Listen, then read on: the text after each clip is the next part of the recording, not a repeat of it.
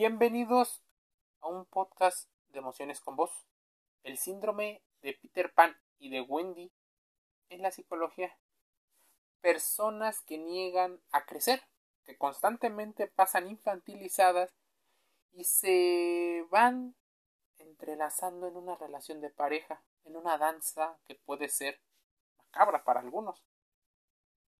El síndrome de Wendy y el síndrome de Peter Pan es una combinación de dos complejos que se retroalimentan y tienden a manifestarse en una relación de pareja. Seguramente tú te has puesto a pensar cómo estas personas podrían unirse. Peter Pan y Wendy son personajes que ocurren en la literatura y que fueron adaptados a las películas y por eso se hicieron muy famosas.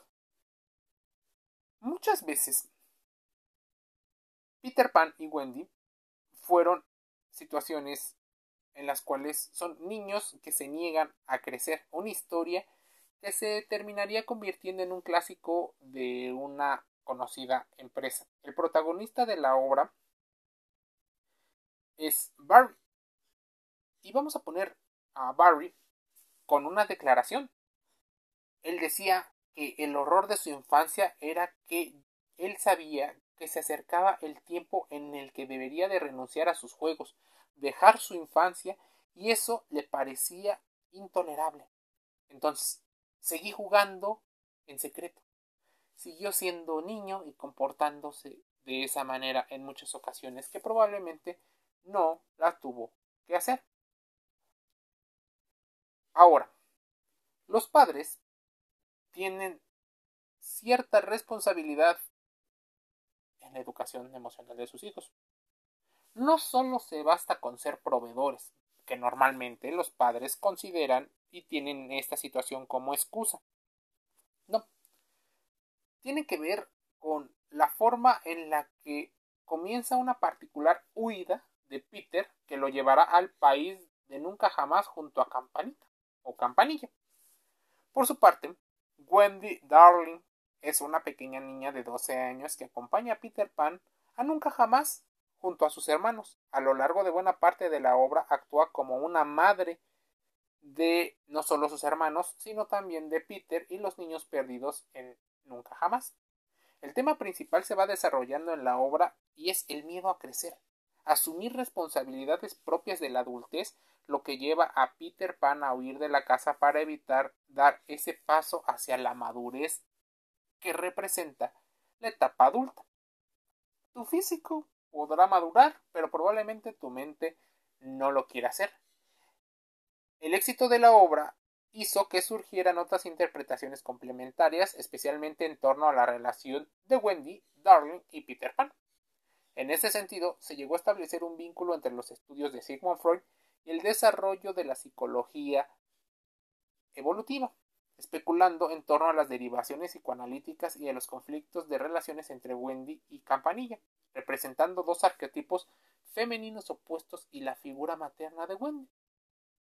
Wendy jugaba a ser el padre, o bueno, en este caso, la madre de Peter Pan, de donde surge posteriormente el síndrome de Wendy, y cada Wendy probablemente necesite para sentirse valorada a un Peter Pan. ¿Qué es el síndrome de Peter Pan? Te preguntarás. En 1983 el psicólogo Dan Kiley publica en el libro El síndrome de Peter Pan los hombres que nunca crecieron, cuyas conclusiones han tenido una gran repercusión en la forma en la que los psicólogos interpretan y tienen un nombre acerca de diferentes fenómenos.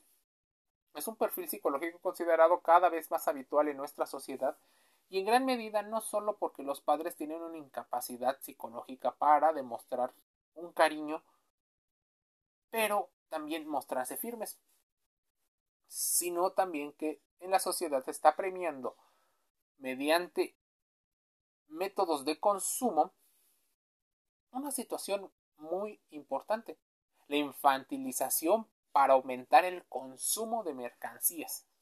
Entonces el mercantilismo y el capitalismo está haciendo que muchas personas sigan siendo eternos niños para que sigan siendo eternos consumidores. Durante el trabajo con adolescentes, Dan Kiley demostró que los jóvenes conflictivos y que estaban metidos en la delincuencia juvenil con los que ellos trabajaban, tenían una percepción de la realidad diferente.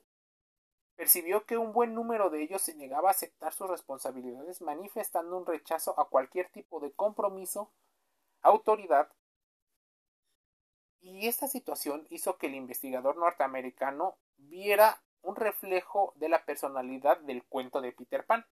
Así, empezó a investigar y a unir cabos acerca de la psicología del personaje y este tipo de individuos. Las personas que sufren el síndrome de Peter Pan suelen mostrarse un poco narcisistas o un muy narcisistas, irresponsables, poco empáticos y con miedo a comprometerse porque este compromiso podría coartar de alguna manera su libertad que ellos creen haber merecido por alguna extraña razón. De alguna manera, su personalidad queda liberada, pero queda estancada en la adolescencia, una etapa que a menudo idealiza.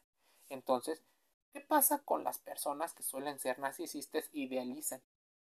Les ocurre el síndrome de Dunning-Kruger o sentirse superior y mejor en capacidades por el simple hecho de creer que tú lo dices. Las personas con síndrome de Peter Pan quieren seguir jugando el resto de sus vidas. Normalmente son más aventureros, son personas que tienden a tener arriesgadas conductas como conducir exceso de velocidad, consumo de drogas, sexo sin protección, múltiples parejas, caos y conflictos. ¿Cómo se relaciona una persona así con una Wendy Darling? Bueno, el síndrome de Wendy es parecido y padecido por aquellas personas que manifiestan una excesiva preocupación por los demás y que evitan a toda costa a sus seres queridos se molesten siendo capaces de hacer enormes sacrificios para mantener la ilusión de la armonía en su entorno. Es importante que consideres que a cada Wendy tiene su Peter Pan o los Peter Pan normalmente idealizan la relación de pareja si fueran los dos heterosexuales de alguien que tenga un rol más cuidador. Surgió el síndrome de Wendy como derivación del síndrome de Peter Pan. El complejo de Wendy se asocia a personas que asumen una figura materna o de cuidado aunque nadie les haya pedido que lo hagan. Aunque buena parte de sus características pudieran verse como positivas, en un análisis superficial el síndrome de Wendy esconde facetas perniciosas tanto para los propios sujetos como para las personas que se relacionan con normalmente las Wendys porque es una situación que probablemente tenga un género y esto debido a los estereotipos y a la educación cultural que reciben mujeres y hombres. En ese sentido, las personas de este síndrome a menudo se consideran imprescindibles, aunque realmente no lo sean, ocultando un fuerte sentimiento de inseguridad.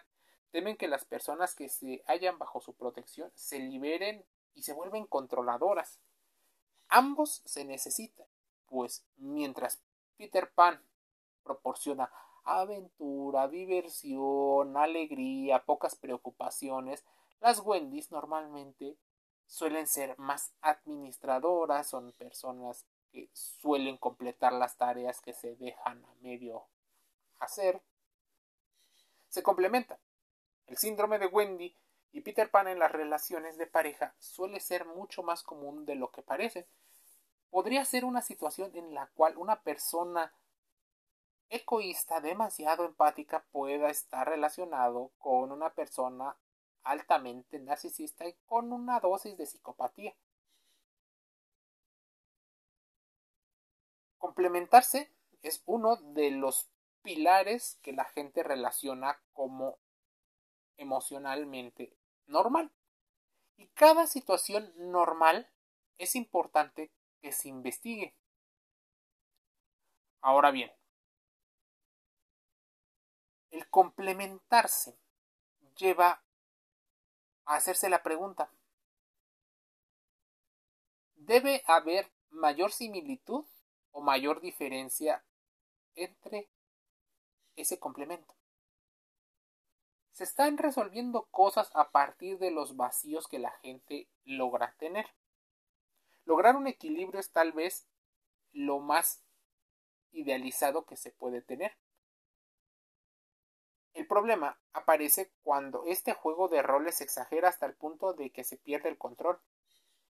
Una relación no es una situación de poder en la que unos se comporten de una manera y de otra mientras los otros asumen el rol contrario. Esto puede romper el equilibrio que aparentemente se tiene al principio de las relaciones. Wendy Peter Pan. Emociones con voz cierra un podcast más, invitándote a contrastar la información que aquí escuchas, con la cual interactúas. Acudas a tu psicólogo que estudió en una universidad y está titulado, certificado y tiene años de experiencia. Te envío un gran saludo.